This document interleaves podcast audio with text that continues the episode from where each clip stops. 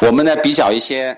呃这个东西的好坏，可以有好多，比如说有好几个方面想比较，我就可以画个支数。像我们电池，我们想比较六个方面。第一个是能量，它它的储能怎么样啊？能量，再画个径线。它的放电功率大小怎么样啊？这第二条我画个这样的径线，这 power 的功率。那它的安全性怎么样？我画条这样的径线。啊，它的这个冬天使用、夏天使用，温度性怎么样？性能怎么样啊？这是一个 performance 啊，是这个高低温性能。然后它的使用寿命长短怎么样啊？我我又画一条这样径线。然后它的这个成本怎么样啊？我又画条径线。因为电池我们最关心的是六个方面。它第一个储能量、储能储电的能力强不强？第二个放电的这个快慢能力强不强？第三个就是它安不安全？安全一个是第一的啊，哎，因为电池嘛，这个储的能越多就越不安全啊。然后就是冬天气候适应性怎么样？就冬天夏天啊，它的这个性能表现好不好？比如说冬天呢，这个就不行了啊，夏天就很好啊。然后它的这个生命周期长不长？寿命长不长？它贵不贵？主要是在关这六个方面啊。那这每一个每这四类六类电池，我们每一个这个维度，我们都给它。打分，比如说这是一分、两分、三分、四分，呃，打了以后把这个东西连起来，这就是它的纬线。呃，蜘蛛网有近线有纬线嘛，啊，那么这个支数网的形态比较好的，说明它各个方面的性能比较均衡，啊，比较圆满的那种蜘蛛网是最最漂亮的。如果说这个支数网是蜘蛛网啊是残缺的，或者说是啊这种怪异的，像这种有明显的短板，啊，像这种。有明显的短板，像这种有明显的短板，这个就不太好。所以说，我们通过这个蜘蛛图来一看，哎，这个不错，这个也不错，比较饱满，几个方面的性能都，啊，这个好像是最好，啊，哎，恰恰用的最多的就是这种和这种，这种叫磷酸铁锂。磷酸铁锂哈，从这个点呢，它并不高，这个画的有点低了，还画了两格，其实可以拉到三格附近。它的储能还是比较不错的。它的放电能力很强，可以很大的电流放电。它的安全性安全性是最好。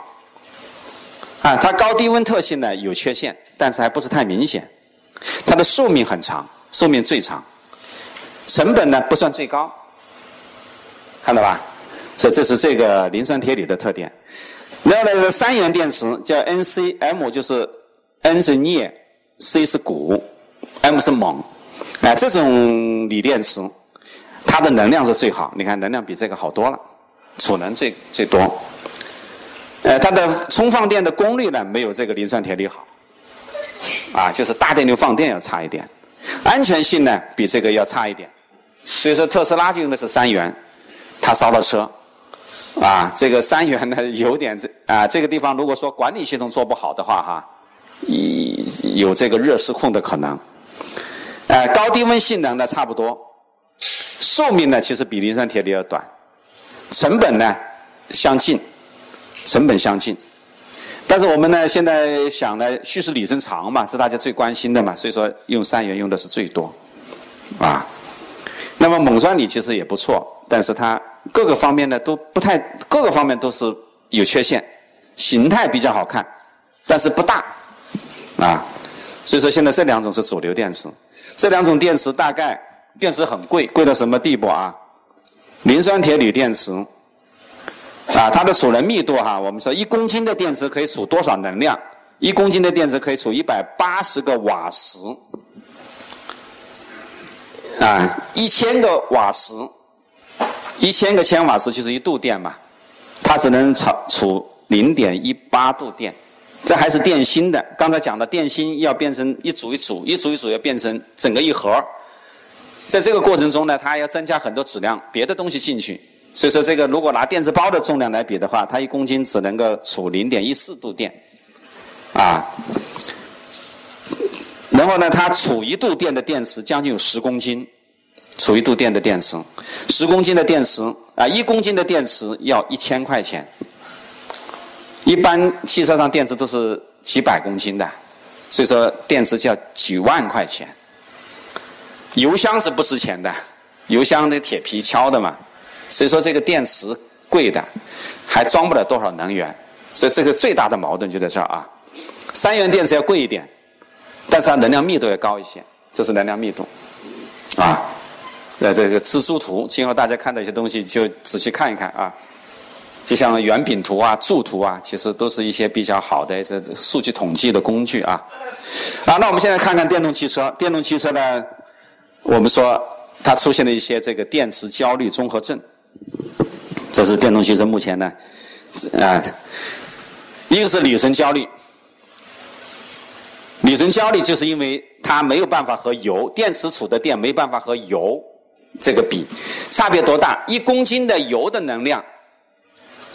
要用十八公斤的电池来装，一公斤的油的能量要用十八公斤的油来装。如果我这个车是五十公斤的油，那就是五十乘十八倍，啊，那多少啊？我们乘二十就是一吨了，是吧？七八百公斤，七八百公斤是什么概念？一个车就是一点五吨左右，一半的重量，啊，是电池，那再加上一半的重量，变两点几吨的车了。特斯拉就两点几吨呢，两点二吨左右，一般 SUV 也就是两吨不到嘛，啊，那那那样的话，那我们这肯定装不了那么多电池嘛，没办法跟油拼嘛，那我就只有少装点电池，少装点电池，那就是蓄时里程就短了了。是吧？而且尽管蓄时里程短的电池还是重啊，增加的车重。啊，那我们看看，比如说我同样是跑三百公里的电池车和三百公里的油车，三百公里的跑三百公里的油轻轻松松就是二十多公斤，大概三十升嘛，我们百公里十升油嘛，对不对？啊，但是跑三百公里的电池要四百多公斤，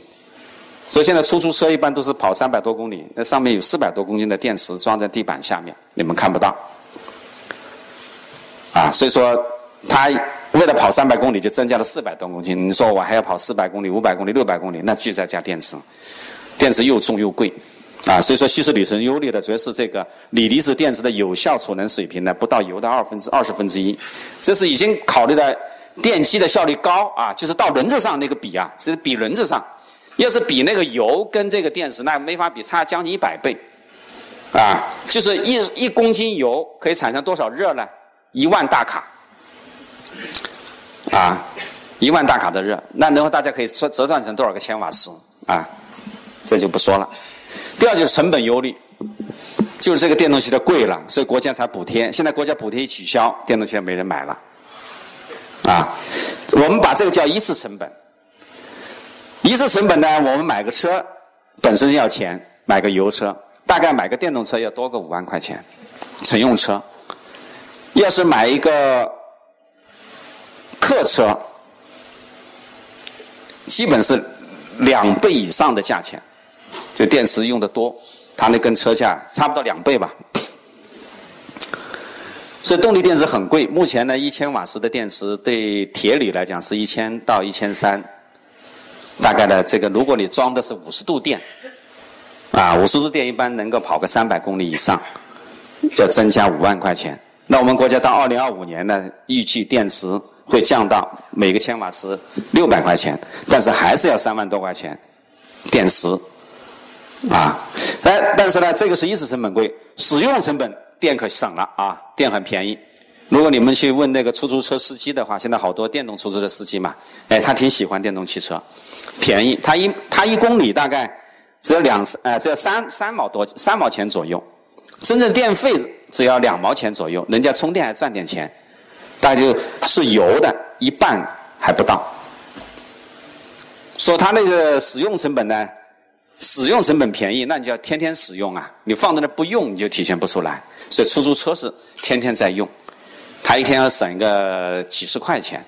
啊，甚至百把来块钱的油钱，对他的就是很大的。啊，如果是一公里，我可以省个四毛钱，跑个十万公里就四万块钱就出来了。如果你这个车买的时候贵了四四万块钱，你跑个十万块钱就可以把它赚回来，啊，所以从这个角度来看呢，要是从生命周期来看，它其实还可以，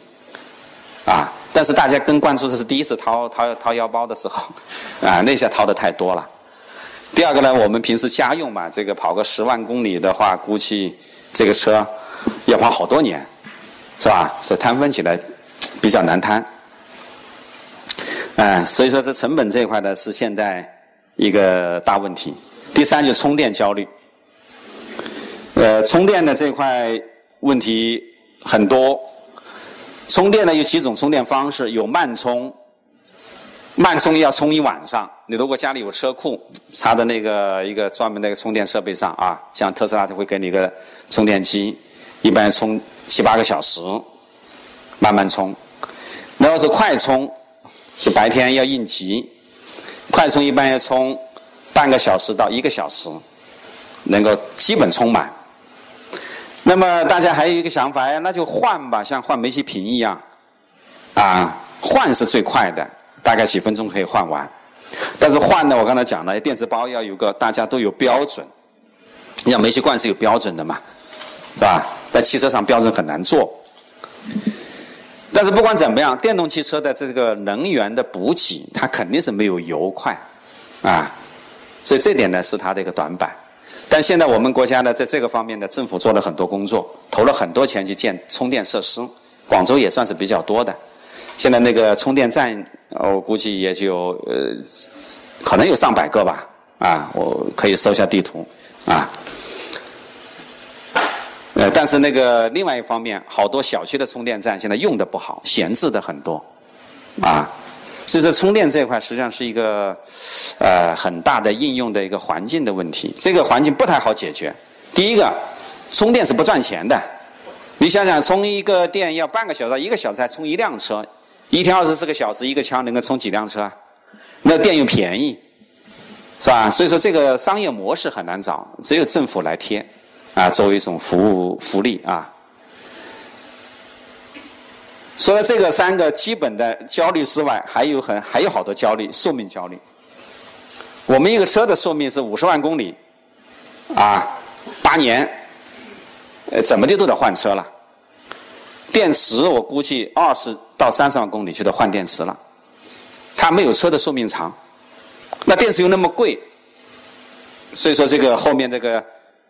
呃，这个电池的这个更换是一个很大的事儿。为什么现在电动汽车的这个二手车很难卖哈？就是电池的这个贬值太厉害，啊。第二个安全焦虑，这是这个地方是。最关心的，就是去年呢，这个就今年吧，就出现了很多电动车失火的事件，主要是电池这块，它能量多了以后，它就容易出问题，管理不好就容易出问题，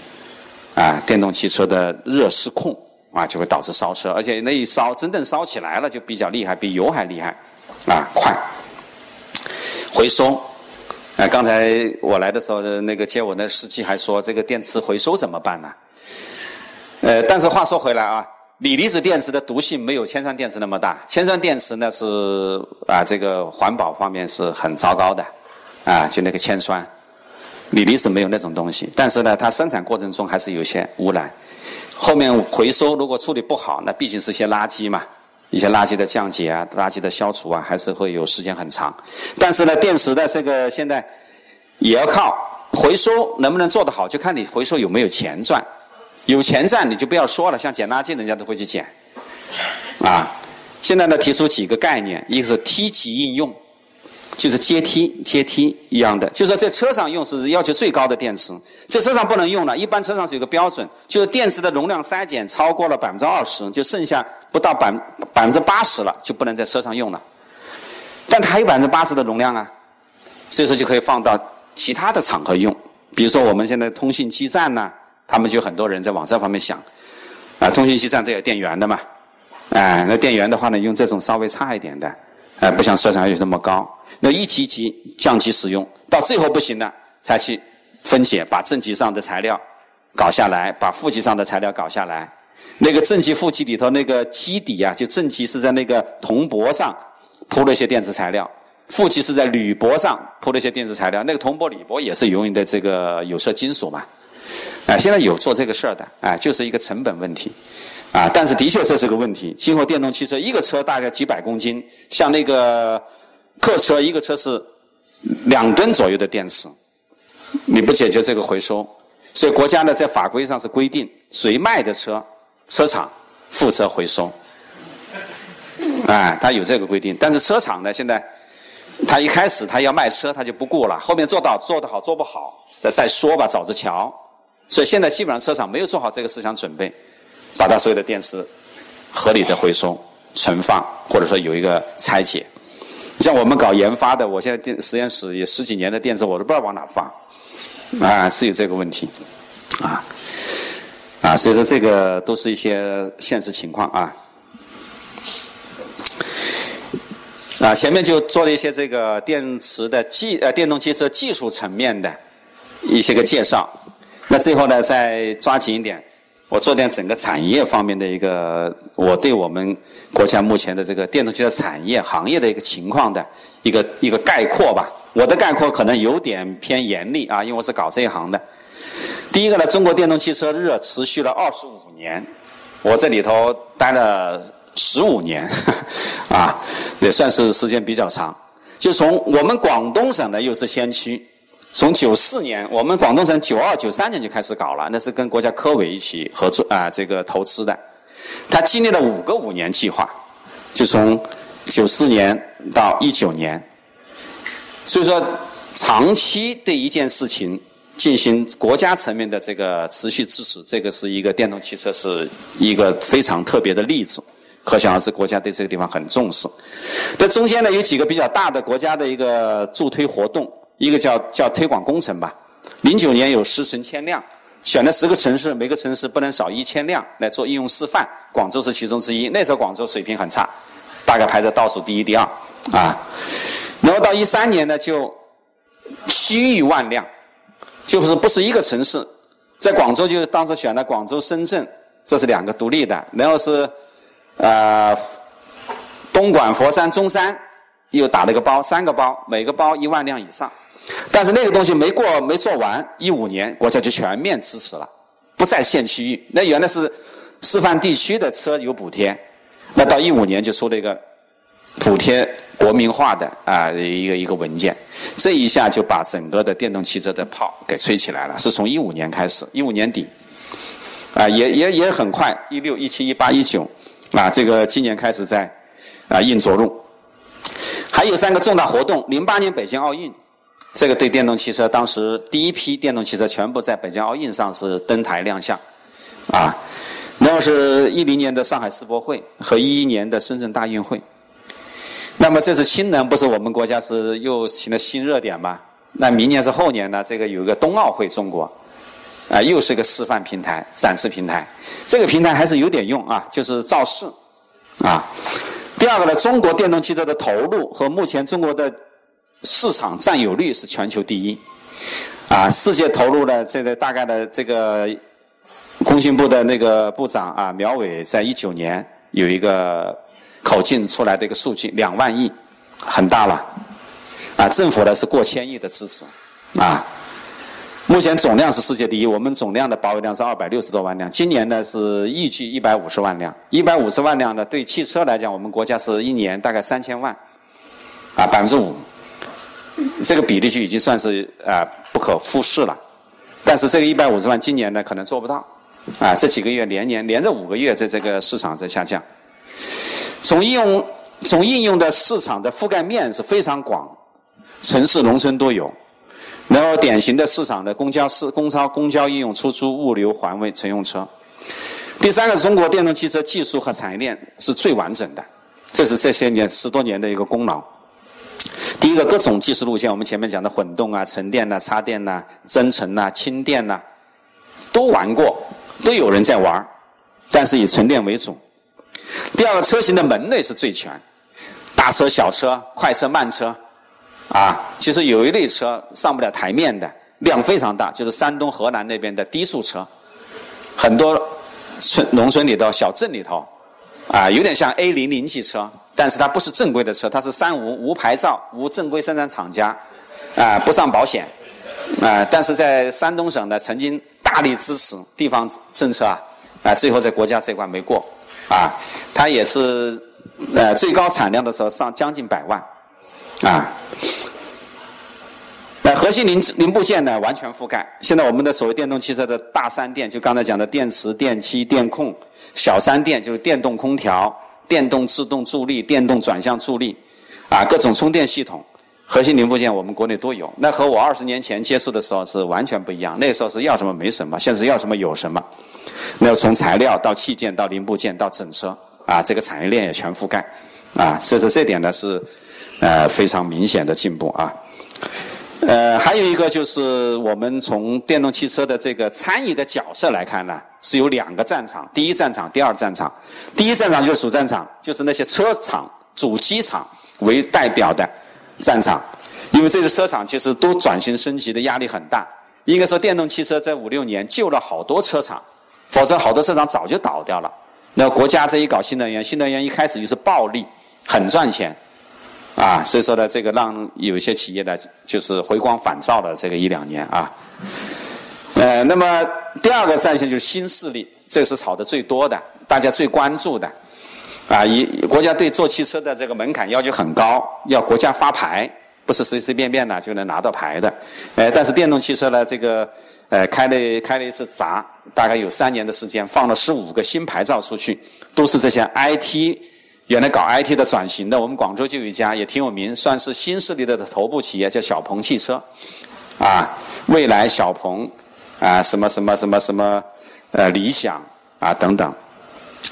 但是新势力呢，他们原来赚的钱能够投到这里来，的确不简单。但是汽车他没想到太烧钱了，啊，像那个未来就很多网上都知道了，投了大概三百多个亿吧。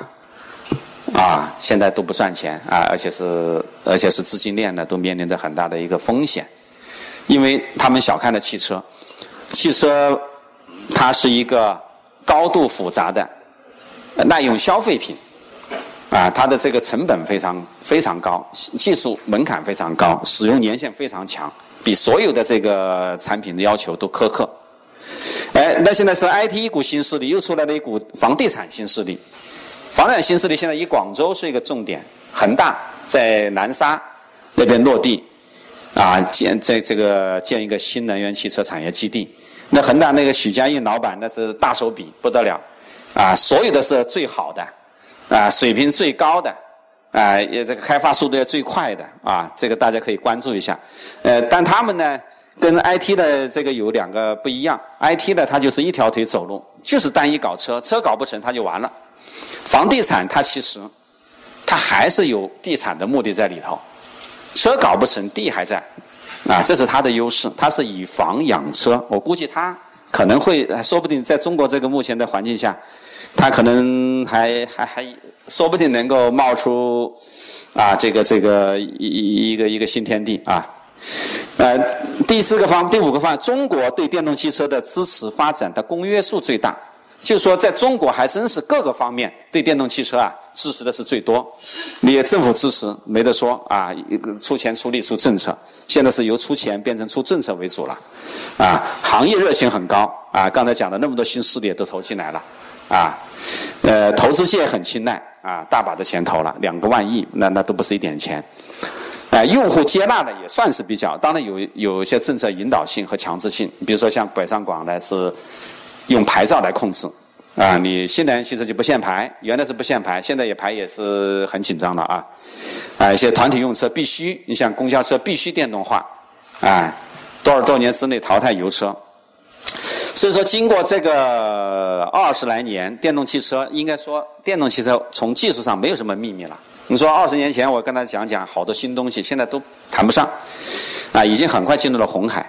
啊，它主要是这几股力的驱动吧，政府政策，特别是补贴，还有中国的现在想发财的人太多了，创富心态，啊，汽车产业本身也在进步，也要转型，啊，技术也在进步，所以这几股力推的啊。那么市场呢，我们整就零部件市场，我们统统称叫三电市场，整车市场，这个说一下啊，电池市场，因为电池在车上占那么多的成本嘛，所以说搞电池的人也很多，曾经最高峰的时候。是有一百将啊二百一十七家啊，到处都搞电池，结果这是在一一七年啊一六年一六年二百一十家，一七年就变成一七一八一九，对，现在是今年只有六十几家，大家预测到最后最多就是二十家左右，看看由两百多家变成二十家。啊，百分之十，十个里头死掉九个，剩一个。所以说，电池这块呢，经过了一个很大的一个泡沫的一个长大，现在正处于泡沫的这个挤泡沫的这个破裂期了，啊，那么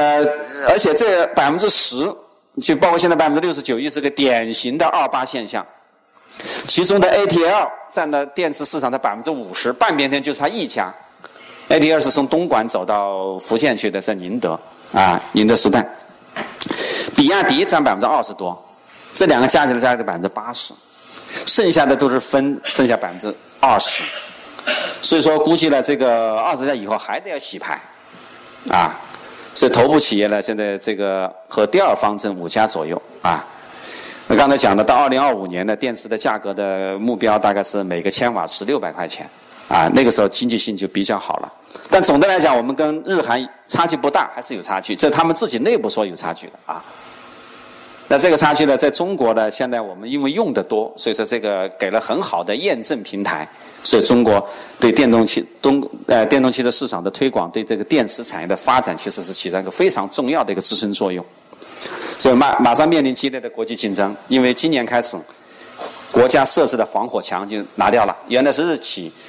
韩企不能在中国卖电池的，啊，这个做的非常赤裸裸，就是那个。当时的那个一个借了一个理由吧，就是韩国布置那个美国的那个那个防空导弹，我们就搞了一个电池清单，啊，就是限制日韩企啊日韩企业到中国来。那今年啊这个把它拿掉了，不刚刚刚刚拿掉，那一进来那就不得了了啊。那么我估计这两个还能够应付，其他都很难应付啊。然后车厂呢也在做电池，因为车厂他一想，他卖车一半是电池了。为电池厂打工了，所以他现在也在做，但是他不做电芯，他一般做最后的集成。电机产业链很完整，但是技术同质化了，已经是价格竞争。目前一线头牌企业是比亚迪啊、电气、汇川、京晋大洋等等。啊，国际上的品牌就是安川、博世啊、电装。从产品的成熟度和绝对水平还是比我们高。我刚才讲的电机，基本上是国际啊这个水平差不多啊。但毕竟它整个工业基础还是好，呃，就是那要是小三电这个品牌没有形成，很分散，产品质量不太高。整车市场第一，乘第一呃乘用车方阵最最好的是比亚迪的车，然后吉利发展很快，北汽呢是一个车厂里头最积极搞新能源的，它专门有一个新能源公司。第二方阵上海广汽，广汽呃看势头挺猛啊。要是东风、奇瑞也都不错。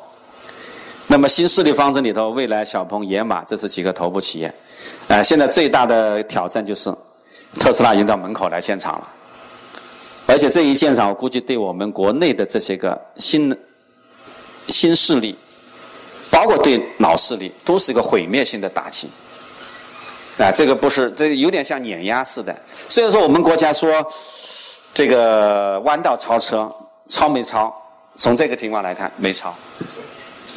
啊，就是做了一场这种超车梦啊。呃，客车这个地方呢，因为它有市场的专有性，这是以国内企业为主啊。中国的这个客车的这个普及率现在非常高，估计到五年，可能二线城市、三线城市估计也都要电动化了。呃，但是现在电动汽车一个最大的问题就是个人消费者买的不多，就是 B to C 的不多。这就是个人，你们在座的谁会买电动纯电动车？如果不是因为这个牌子的原因，肯定不会买。现在所以说大家都在走 B to B 的路线，网约车、巡游车、出租车，啊，这也是政策导向。你你不是电动车就不给你上牌，啊，但是这个东西我觉得也是个正常，啊，在这个方面投入一些使用以后，他这个用户嘛，就不要去做花太多的试错成本嘛。是吧？用户要买一个成熟的东西，他是愿意跟你当小白鼠来，啊，所以这个地方我觉得是符合市场规律的，符合产品发展规律。最核心的问题还是没有很好解决。刚才讲的几个焦虑，这个电池，啊，是一个核心，要不断的去做，啊，核心零部件呢还是依靠依依赖进口为主，就越往这个上游产业链上游，发现一些尖端的东西，像芯片，啊，我们讲通信芯片，电动汽车里头有很重要的 IGBT。啊，控制器里头的东西，还有一些芯片，控制芯片都是进口。然后呢，核心零部件都是低水平的重复，高水平的不多。你像那个减速器，虽然是个机械产品，啊，好像没有什么这个呃难度，但是做成一个可靠性很高的、性价比很高的产品，就是做不过人家。还有整个系统的技术，因为汽车毕竟是好多个技术体系，啊，这个共同构成的，不是简单的拼凑就是一个好车。啊，所以这个系统集成的性能亟待提高。然后整车技术水平很小，啊，进步很少。就是我们现在车都是用传统的车来改的，原来那个平台没有什么变化。但是你看特斯拉全新平台，啊，就是光是搞电池、搞电机，你如果不把那个车做相应的很大的变化，其实这也有问题。那总的来讲呢，这个补贴呢是催生了这个表面繁荣。那现在的这个退潮以后呢，发现很多人在裸泳，啊，这个同质化、产能过剩现象非常严重，电池的产能和实际需求已经是将近十倍的关系，啊，电动汽车总的来讲，我认为没有实现高质量发展，目前是陷入了僵局状态，连着五个月下降就是一个表现，啊，所以说目前正在深度调整。呃，技术路线又开始又吵吵了。原来是千篇一律的纯电动，啊，现在看到日本的氢做的那么好，现在大家在炒作氢了，啊，我认为氢是肯定搞不成啊，呃，因为这个不是说能搞成就搞成的，啊，但是呢，我们说现在新的这个电动化、智能网联化、共享化，这个就已经从单纯的技术层面的脱开了一些思路，比如说像这个智联网联化。啊，那是从应用的层面，从消费体验的层面，来考虑这个汽车能不能有一个新的发展空间。哎，这个有可能让汽车变得更有价值。啊，我觉得这个提供了新视觉，啊，能够创造发展新空间。所以说呢，这个目前呢是结束了投机，又到了尊重规律、回归理性的时候。啊，套用这个新常态这几个词，电动汽车发展也进入了新常态。啊，不应该是这种。大跃进式的、人为的，它应该是个长期的，是个内涵的、渐进的、融合的一个发展，啊。那时间关系，我后面的这个偏技术的东西我就不讲了，好吧？这个做哪些创新啊？什么在能源方面，在动力方面，在整车方面？那我们呢，也在这个行业里头干了很多。呃，电池的很多人干，电机的很多人干，在车这块轻量化干的人不多，所以我们呢就觉得，呃，前面那句话为什么解释一下呢？要改变传统思维。我们以前的传统思维是让电池适应车，车是现成的嘛，把电池、电机放上去，但放上去后发现呢适应不了，因为那个那个车原来是跟内燃机、跟油箱适应的。啊，你现在采用这种做外科手术以后给他器官移植，已经破坏了人家这个平衡了，所以说要变为让汽车适应电池，啊，这就是一个思维方式的转换，要以节电为核心，按电动汽车规律开发全新的电动车。那全新的电动车它最基本的特点就是新能源加轻量化，啊，它核心的构成就是新结构、新能源、新动力，这两新很多人在做，新结构做的不多，但是。不是说不重要，它又很难做，又是另外一个难题。你要把传统的四大工艺非常成熟的东西，那都是投资几几几十个亿一个厂建厂，起码是二十五个亿乘用车是个门槛。你要说把那个东西换掉，那不是一句话的事情。啊，那所以我们呢就在摸索这个东西。我们在轻量化方面建了一个五新体系：新材料、新结构、新平台、新工艺、新产线。啊，为什么做了这么久还没做完？啊，这个新结构里头，我们用铝合金来做车，里头有个很关键的连接问题，连接不能靠焊接，铝合金不能焊，焊不好，啊，钢的就随随便便焊，啊，结果我们就用了一个老祖宗的一个榫卯结构，啊，榫卯结构在大车里头非常有用，你像我们这个物流车，像这个啊，这个这个公交车，哎，它里头的部件，都是一些这样的型材。通过榫卯连接，再加上一些其他的辅助连接，构成了一个很好的一个轻量化的受力结构。啊，然后我们就开发了三类车，一个是物流车，我们有这个厢式物流，有这种啊叫万式物流，还有这三点五吨的这个微面物流。啊，这个物流呢，我们都可以说是最轻的、最节能的，装的东西最多的。能够说这几个最，就是因为我这个车最轻打下的基础。啊，一轻发现呢，它很有优势。当然，它的劣势是铝比较贵，这个车啊，就是成本会比它高。但高高部分呢，也有，也不是没办法解决。铝的回收价值是很高的，产值很高，啊。所以我们用的新结构、新结构、新呃新材料、新结构、新工艺，然后采用的新能源、新动力。这新能源、新动力呢，都是现在市场上主流的一些技术。像我们客车，啊，我们的客车比一般的车要轻百分之将近四十。啊，其实一般的八米公交吧，大概有七到八吨，我们的就是五吨。我们装了人以后才是七到八吨，就是我满载跟它空载差不多重量。那你说这个省多少能源呢？省多少能源，你就可以少配点电池嘛，电池不那么贵嘛，是吧？或者说我电池一样多，我就可以跑远一点了，稀释里程焦虑就少了一些了。所以我们现在做的八米的、六米的，啊，已经有数百辆在试用，但这它的可靠性要不断的提高，啊，也是最轻、最节能，载客量又不输啊，甚至还比它多，啊，技术特点也是这几个新新材料、新结构、新工艺，啊，其他都是做些改造，啊，这个车型完全不同。呃，那我们还做了一点比较简单的，呃，观光车，就是场地车，但是是比较大的场地车，坐二十几个人的，坐十九个人的。第二个它是不是平地上用的，是大山大林里头用。我们最近有四十辆放到那个贵州的六盘水，它那个山呢，就跟我们白云山这样的爬坡，坡度很大，一般都是十度左右的坡，那爬坡就要很大的力。呃，现在的电瓶车一般爬坡就不太行，啊，第一个是动力不够，第二是车重。所以车轻加上强动力，爬坡就灵活了，啊，就就就有优势了，啊，这也是我们我们叫爬坡王啊。最近的是，那呢我们在定停下的一个探索，就是因为乘用车太烧钱了，我们呢曾经做了一个黑车身，用碳纤维来搞的一个轻量化的乘用车平台，这是车架，是个枪梁式的结构，箱梁结构，就有点像那个蜂窝结构，蜂窝结构是个轻量化结构，它又轻又结实，啊。那加上上面这个盖子，啊，车笼子就构成了一个这样的一个乘坐空间，很轻，大概就是不到两百公斤，啊，一般这个白车身要四百多公斤，它就是一半的重量，啊，呃，那然后里头布电池啊，布电机啊，你就根据这个空间来。有了这个平台以后，你可以开发各种不同的外形，啊，这个外形也是用一些新材料来做，啊，它相对来讲变款的成本比较低，因为开发一款车要很多钱，大概。新开发一款车要五到八个亿，平台不变，啊，做做拉皮色我们叫做，啊，就像整容一样的，但是好多模具要重开，一般要将近一个亿。